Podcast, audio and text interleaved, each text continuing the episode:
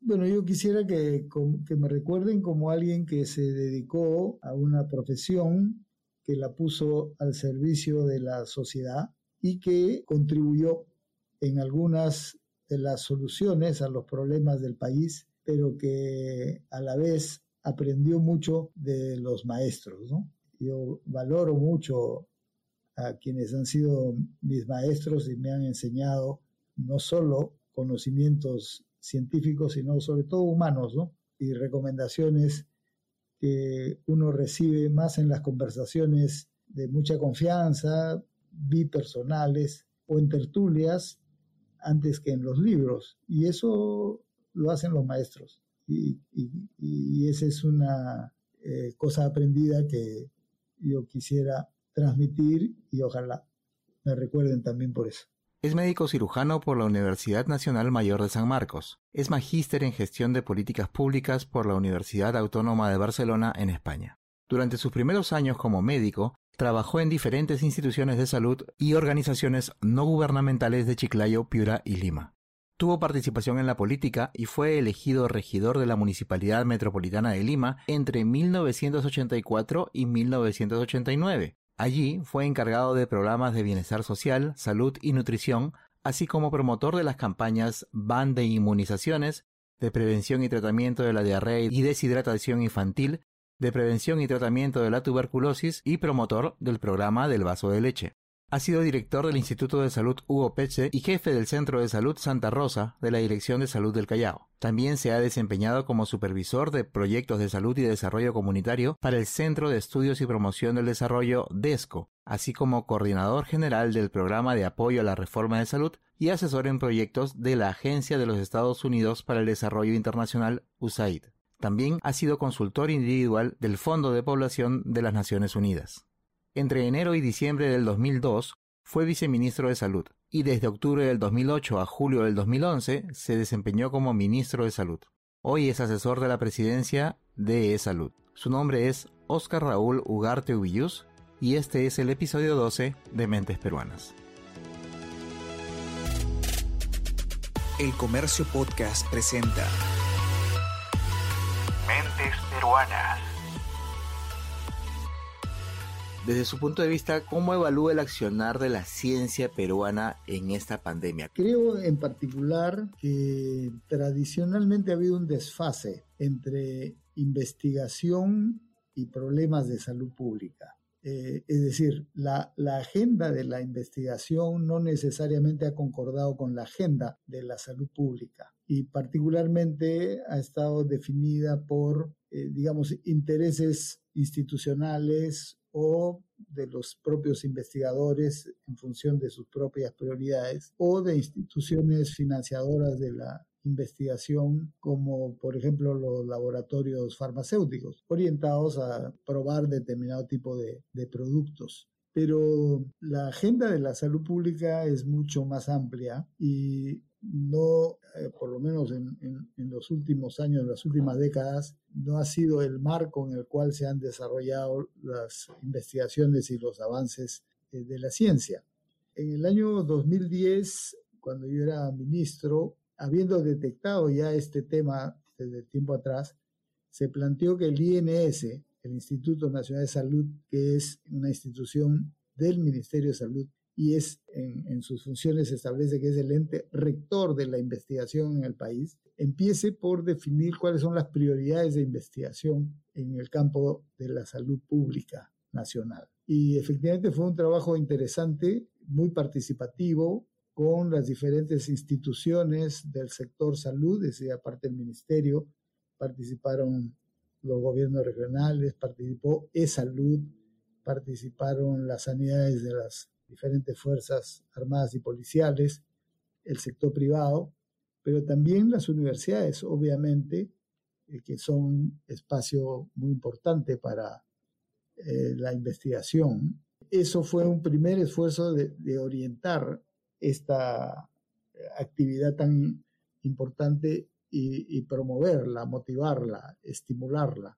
El, INS evaluó eso cuatro años después, o sea, el 2014, se vio algunos avances que se habían hecho, pero entiendo que después se ha perdido un poco el rastro y se ha mantenido, digamos, el, el desencuentro, ¿no? Esto se ha visto reflejado en la pandemia. La pandemia lo que ha hecho es mostrar la situación crítica del sector salud, como ya todos lo reconocen, por diversas razones, crítica en cuanto a financiamiento insuficiente, crítica en cuanto a eh, fragmentación del sistema, lo que le hace perder en eficiencia, pero crítica también en cuanto a este desfase de la acción de la salud pública y el, trabajo científico este, y de investigación que debería ser su base. ¿no?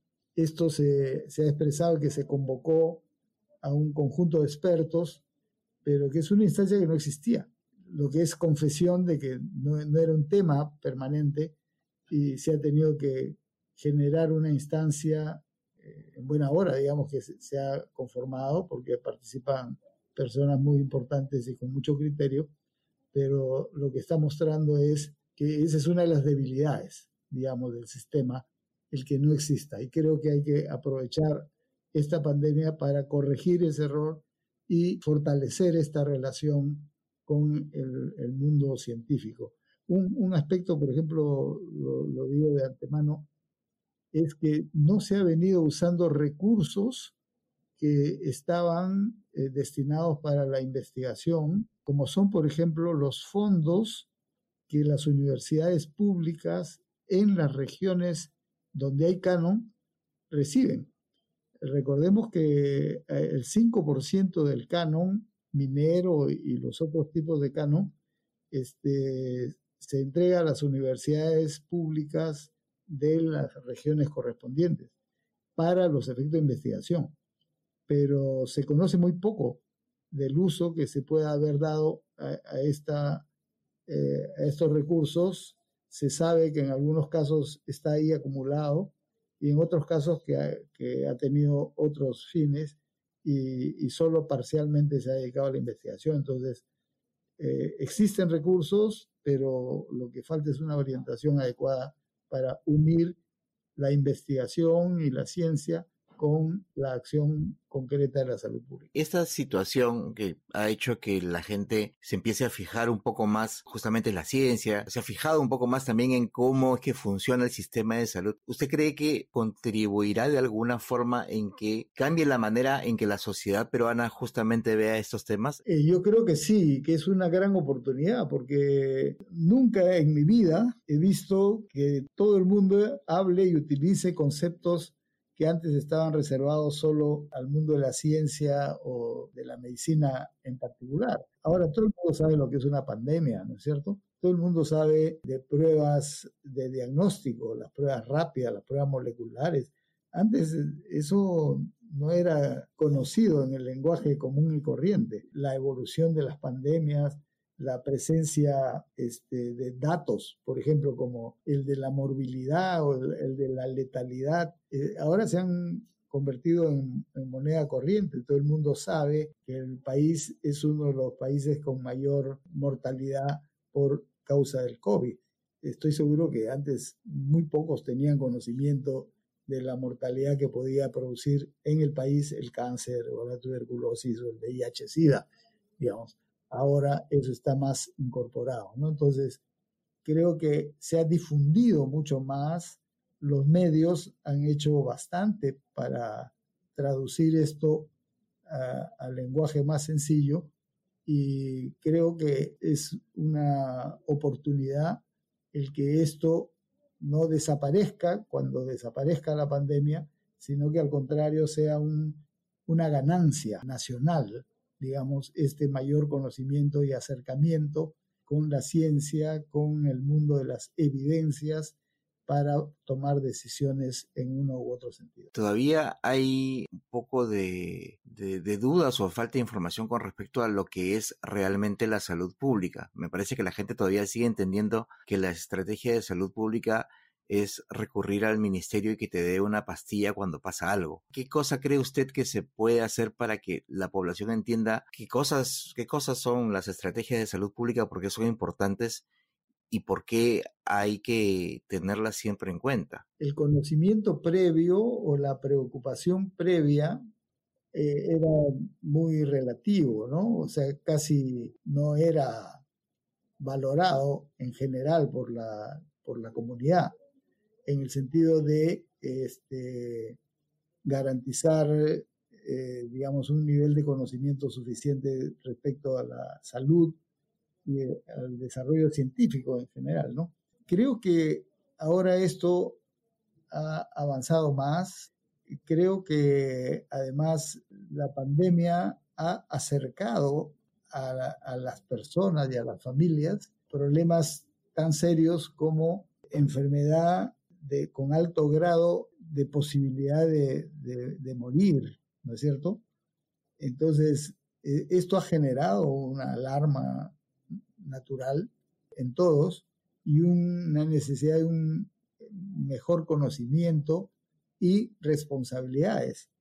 Creo que ahora, si bien hay excepciones que se ven este, por el incumplimiento de las normas sanitarias que se están recomendando, así como del distanciamiento social.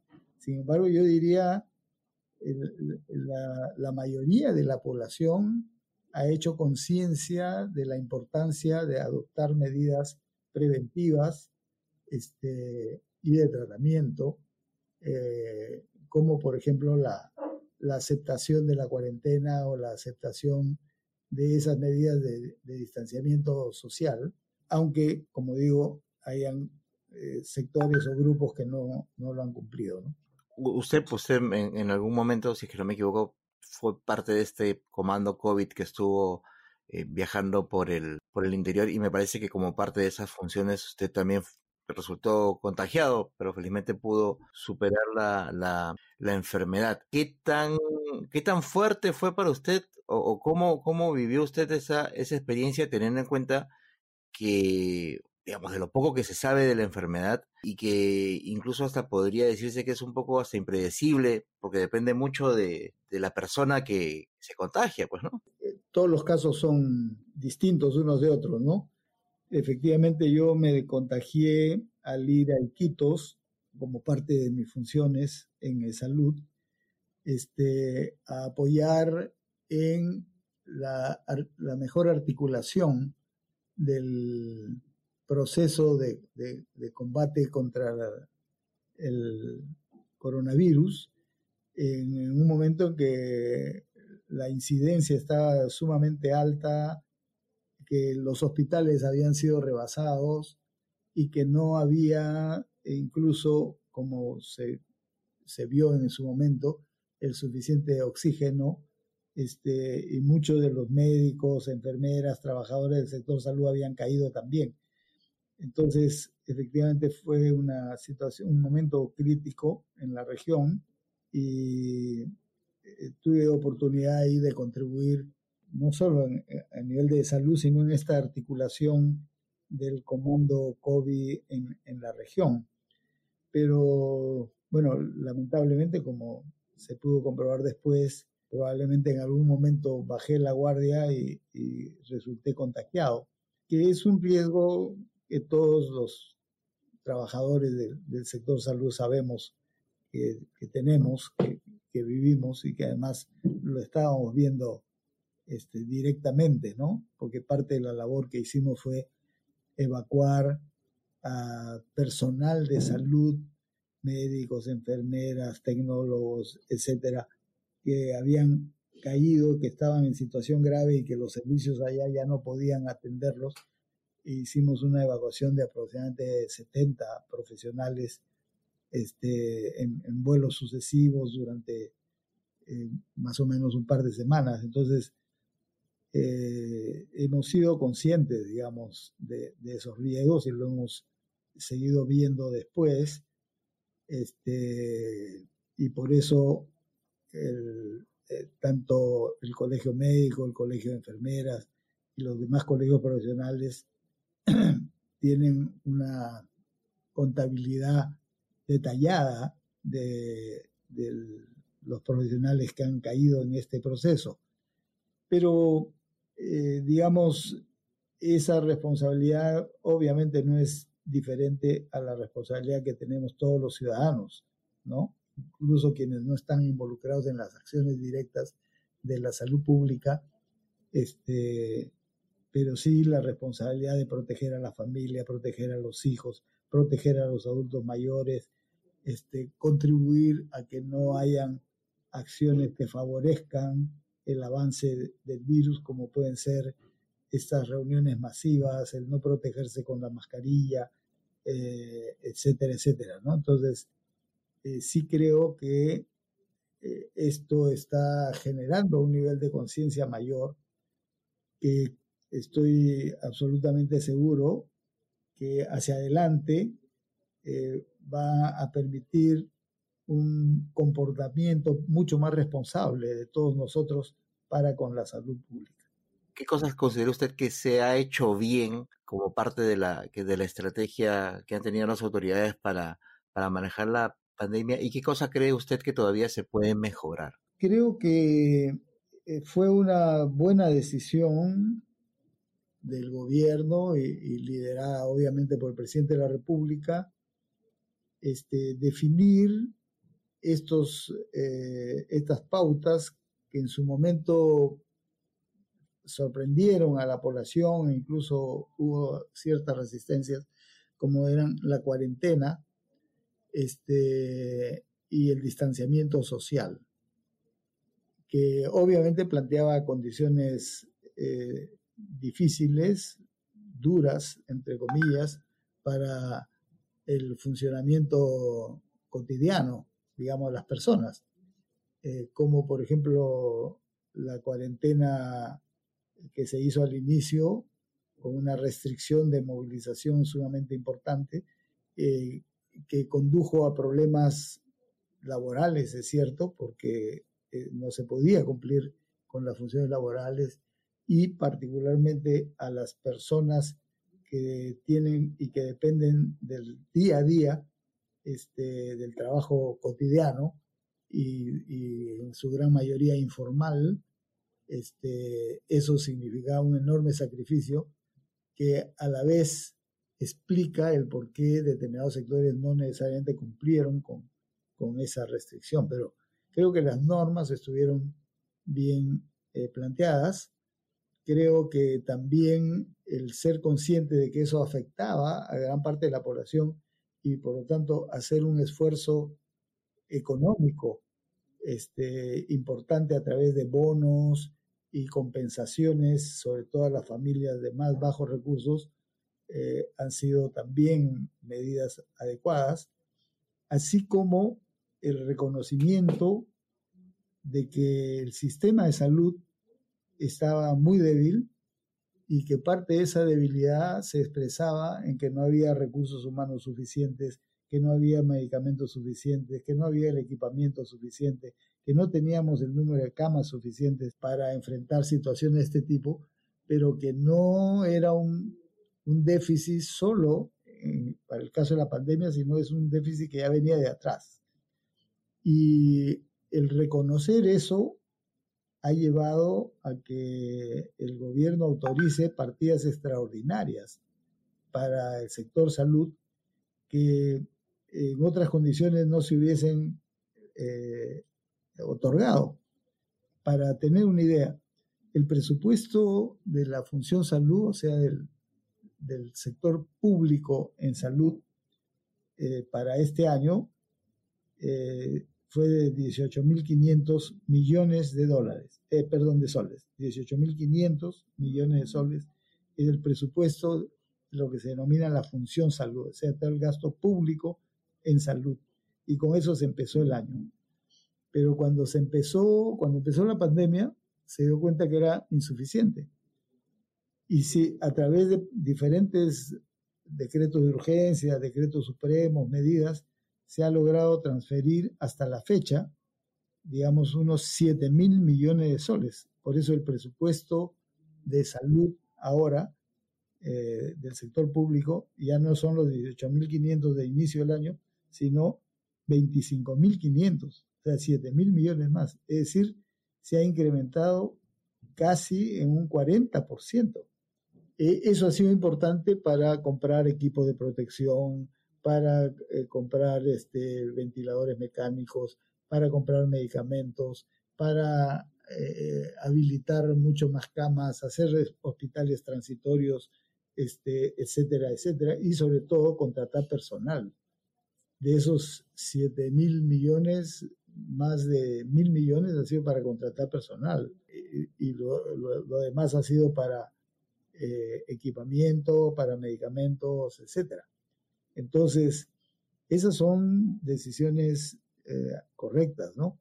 Pero eso nos marca lo que necesitamos hacer para adelante.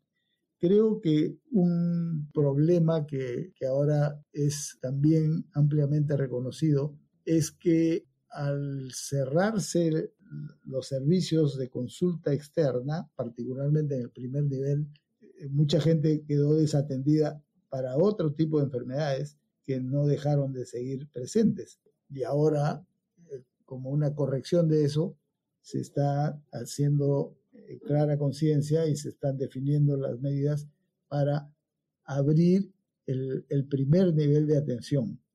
O sea, los centros, puestos de salud, estos son los que tienen que ser fortalecidos para poder garantizar la atención de las personas y evitar al contrario, que, se compliquen y que requieran ya atención hospitalaria, que es lo que en gran medida ha sucedido, ¿no? Entonces, eh, tanto ampliar el financiamiento, ampliar los recursos humanos, como habilitar el primer nivel de atención son las medidas de corrección que creo que hay que mantener y en buena hora que se hayan tomado este, acuerdos al respecto. ¿Qué cosa quería hacer usted de grande? Yo provengo de una familia donde el jefe de familia, mi padre, era militar y por lo tanto he estado muy vinculado a la experiencia de vida, digamos, servidores públicos. Mi padre era militar y mi madre profesora. Y por esa razón hemos viajado permanentemente. Yo nací en Pucallpa porque mi padre estaba destacado por allá, mi madre era de, Loreto se conocieron allá, se casaron y, todos hemos nacido en, ese deambular de ciudades en ciudades. Somos tres hermanos, padre y madre, y una hermana mayor de parte padre, muy, muy integrada, por supuesto, al núcleo familiar también. Entonces, yo tenía, digamos, de chico, la aspiración de ser eh, eh, militar y me, ganaba la marina, quería ser eh, marino. Pero fue mi padre quien me convenció que, que no, porque esa era una vida muy sacrificada. y él fue quien me orientó a más bien carreras liberales, ¿no? Y en ese sentido opté por la medicina, tenía, digamos, algunos primos mayores que eh, habían estudiado medicina, entonces, pero además tenía una, especial, especial, digamos, preocupación por servir a, las demás personas. Entonces opté por la medicina y felizmente esa es la, carrera en la cual he encontrado el, sentido de, mi vida, ¿no? ¿Y qué tal estudiante fue usted en el colegio? Eh, bueno, yo era dentro del, estaba siempre entre los primeros de la clase, ¿no? Era primero o segundo, desde la primaria y también en la secundaria. Eh, disputábamos eh, los primeros puestos con dos o tres otros compañeros y eso lo marca a uno, ¿no? Porque hay, yo he descubierto que hay, que hay un problema con los números uno, es decir, los que destacan, sea en el colegio o en la universidad, y son los números uno, sufren mucho cuando no lo son. y uno no siempre puede ser el número uno, ¿no? Siempre hay alguien que lo va a superar y en la vida es así. Uno tiene que aprender a, vivir con eso, que es la satisfacción, digamos, de poder cumplir con responsabilidades, eh, como puede ser en, los estudios, eh, pero también en cualquier otra actividad. Por ejemplo, en las actividades deportivas, quienes destacan en las actividades deportivas se, forman también un tipo de psicología este, que, puede ser eh, muy difícil de manejar cuando ya dejan de serlo, ¿no? Pero eh, a mí me ha servido mucho, he crecido, digamos, con esta psicología de la superación y de poder alcanzar las metas y felizmente lo he podido hacer también después de ser estudiante. ¿Cuál ha sido el consejo más importante que sus padres le han dado y que hasta ahora tiene presente? Bueno, sin duda, el ser eh, profesionales y ser eh, solidarios. Yo provengo de esta familia nuclear que le he mencionado, pero como parte de una familia muy amplia. Por el lado de mi madre, eh, los Uyus, casi todos provienen de la selva, eran 14 hermanos y fue una familia, y lo es hasta ahora, este, muy solidaria, eh, empezando por los abuelos y siguiendo por los tíos, eh, y esas son tradiciones que se mantienen, siempre ha habido un esfuerzo por atender las necesidades y resolver colectivamente los problemas que cualquiera de los miembros no podría resolverlo individualmente.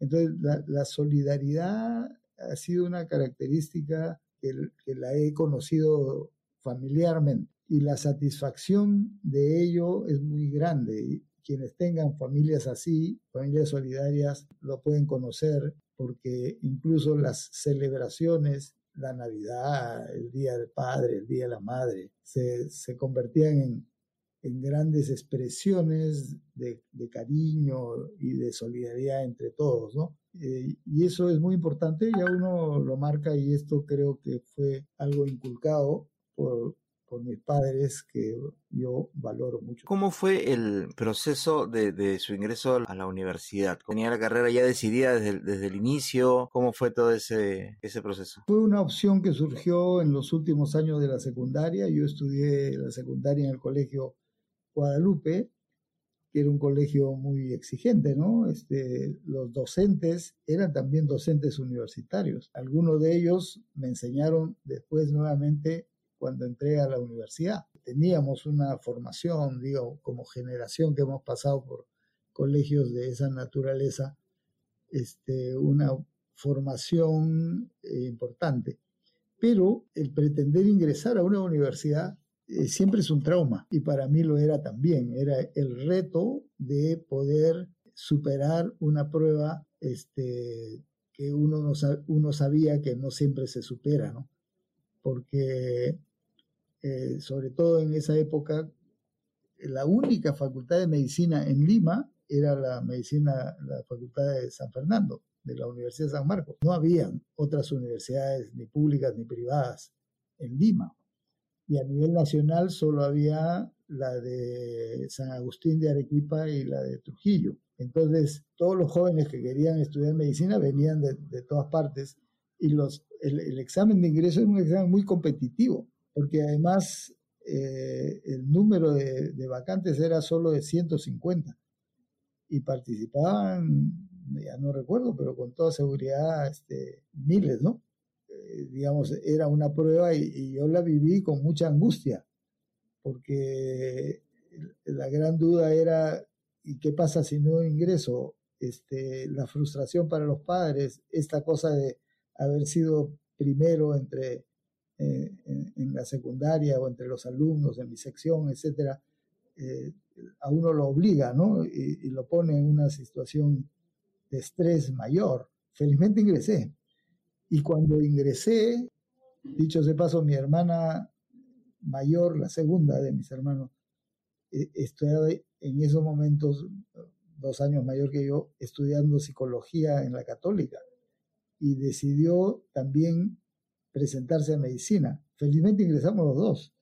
Este, fue eh, eh, importante, pero para mí personalmente, el haber ingresado a la universidad me produjo una tranquilidad y una seguridad de lo que iba a ser mi vida de ahí para adelante. Es decir, consideré ese paso como el, el, más importante, digamos, de los que podía haber dado en la vida, porque eso ya eh, era cuestión de seguir ese camino. Es decir, seguir los estudios, eh, tener la confianza de que, que se puede eh, superar y tener, por lo tanto, la, la seguridad de que uno ya es profesional y por lo tanto va a tener eh, cómo defenderse de ahí en adelante y aportar en lo que sea posible. ¿Con qué actividades usted se distrae? ¿Cuáles son sus hobbies? ¿Le gusta, no sé, los deportes, las películas, la música? Combino todas ellas, ¿no? Este, el deporte es siempre una actividad que yo he cultivado y en diferentes etapas de la vida. Todos hemos sido futbolistas, eh, seguramente en el colegio y también he incursionado en el atletismo, este, sobre todo en carreras de fondo, pero eh, luego ya en la universidad lo que cultivé, aparte del fútbol, porque era parte de la selección de medicina, fue la natación. Y yo fui eh, subcampeón en las Olimpiadas de San Marcos eh, en estilo pecho, en natación, y en la Facultad de Medicina de San Fernando, el equipo de, mi sección fuimos campeones también de las Olimpiadas de San Fernando, campeones en cuatro estilos, ¿no? A mí me tocaba nadar pecho, pero teníamos los otros amigos que nadaban las otras especialidades. Este, entonces el deporte siempre ha sido, he ido cambiando, este, en determinado momento he desarrollado el tenis y luego ya en los últimos años el, trotar o el caminar, este, yo ya tengo 75 años, entonces hay determinados deportes que, se recomiendan ya no desarrollar y cambiarlos por otros. Ese es uno, pero eh, eh, me gusta bailar, todo tipo de, de música y sin duda una actividad recreativa es la lectura, ¿no? ¿Cuál considera usted que ha sido su mayor reto profesional y por qué? Eh, creo que el, mayor reto fue cuando eh, me pidieron que sea ministro, que fue en el segundo periodo del presidente Alan García. Yo no lo conocía a Alan García. Eh, incluso yo he tenido siempre una militancia vinculada a la izquierda. Cuando fui regidor fue con Alfonso Barrantes Lingán, este, o sea, estamos hablando de los 80, y y con el APRA más bien habíamos tenido siempre una, situación de respeto, pero adversarios, ¿no? Eh, sin embargo, ocurrió una situación muy peculiar porque eh, luego de los primeros dos años del gobierno de Alan García, el gabinete que presidía en su momento Jorge del Castillo fue acusado de de muchos problemas, algunos de corrupción, y el gabinete tuvo que renunciar. Y Alan García tuvo la audacia de convocar como el siguiente jefe de gabinete a Yehude Simón. Provenía de la izquierda y que era gobernador, en ese momento se llamaba presidente regional de Lambayeque, muy exitoso y con mucho respaldo popular, y él aceptó y yo militaba en ese momento en el Partido Humanista que presidía Yehude Simón y él me convocó. Eh, digamos, 24 horas antes de que lo hiciera, yo no hubiese pensado que iba a ser ministro en, ese periodo de gobierno de Alan García, pero ante esta apertura, respaldada obviamente por el presidente García, asumí el ministerio. Entonces fue sorpresivo eh, no es que no conociese, conocía los retos, ya había sido viceministro en el periodo de, Toledo y, ya tenía varios años vinculado a salud pública, pero eh, sin duda era el reto mayor, ¿no? Ser ministro y tener la posibilidad de definir políticas, orientar, tratar de resolver y un, un periodo de gestión de casi tres años, es uno de los periodos de mayor duración, digamos, entre ministros de salud, que por lo general son periodos más breves, este, que han permitido eh, impulsar acciones como el aseguramiento universal, que es una política que aprobamos en el año 2009 y que ya tiene 11 años de aplicación y que ha habido una sucesión de los siguientes gobiernos en su continuidad. Este, y así varias otras, así como también continuamos iniciativas de gobiernos anteriores y de gestiones anteriores. la lucha contra la mortalidad infantil, contra la mortalidad materna, que provenían de gobiernos anteriores, las impulsamos también para conseguir, por ejemplo, los objetivos de desarrollo del milenio. Entonces, sin duda, ese ha sido el, el mayor reto que he podido tener por la alta responsabilidad que eso significaba. ¿Y, hay algún momento que lo haya marcado en lo profesional, ya sea para bien o para mal? Bueno, los inicios, ¿no? Eh, porque si bien el ingresar a la universidad, como he dicho, fue un, un reto muy importante y felizmente lo conseguí, al inicio de la gestión de la profesión es el otro gran tema, ¿no? Los primeros años de trabajo los hice en Chiclayo y este, ahí me marcó mucho la relación más directa con la, población urbana y rural no incorporada a este, servicios de salud. Estamos hablando de fines de los 60, principios de los 70, donde la seguridad social todavía estaba fragmentada. En ese momento todavía había un seguro obrero y otro seguro del empleado. Entonces, el acceso a los servicios de la seguridad social eran pocos todavía en ese momento. Y el, desde el lado del sector público había pocos recursos y pocos... Entonces había mucho, mucha población que no accedía a servicios. Entonces, e, esa relación con, con, con poblaciones desatendidas me motivó a que mi práctica, casi desde el inicio, fuese dedicada a, estos sectores. Mi consultorio particular en, Chiclayo lo tenía en la zona de Campodónico, muy vecina a un asentamiento humano, San Antonio, que en ese momento era uno de los más importantes. Después ya han surgido otros. E, este, y por lo tanto, e, eso me vinculó con los sectores urbanos marginales, pero también con sectores rurales. Y por lo tanto, el desarrollar una práctica vinculada a estos sectores es lo que marcó mi vida y me orientó hacia la salud pública, digamos. ¿Cómo ves su, futuro profesional? Bueno, este, eh, yo a, la edad que tengo, estoy convencido de que yo voy a seguir trabajando en mi profesión hasta el final de mis días. Eh, eso me permite vincular una tarea que he desarrollado en los últimos años que es la docencia. Eh, soy eh, docente eh, de posgrado en algunas universidades en Lima y por lo tanto me, me gusta el poder transmitir los conocimientos que tengo hacia las generaciones más jóvenes. Y creo que ahí hay una labor de la cual uno nunca se jubila. El transmitir el conocimiento acumulado, el sistematizarlo para que nuevas generaciones puedan aprovechar de eso y lo sirva como punto de, reflexión para que generen sus propios puntos de vista. Este, creo que es una tarea que lamentablemente nuestra sociedad actual, no digo solo Perú, sino la sociedad moderna, no valora. Entonces, por lo general, el, sistema de jubilación es en qué momento pasas al, retiro y te dedicas a, a, cultivar plantas o a criar nietos, ¿no? Pero todas las sociedades antiguas, incluyendo nuestras sociedades eh, prehispánicas, y, los incas fueron un ejemplo de ello, las personas adultas mayores eran sumamente considerados por sus conocimientos e incluso hacían la función de jueces. Esto lo dice Guamán Poma de Ayala este, en sus crónicas del buen gobierno.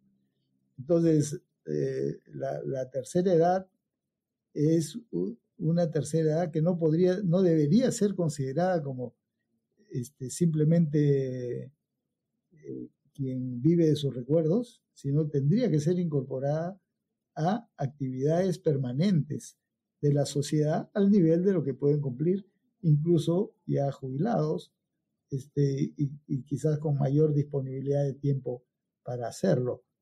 Entonces, yo creo que mi, mi futuro yo lo vinculo a la docencia y lo vinculo también a la asesoría y, apoyo a la definición de políticas públicas en el campo de la salud este, en donde sea posible eh, ejercerla, ¿no?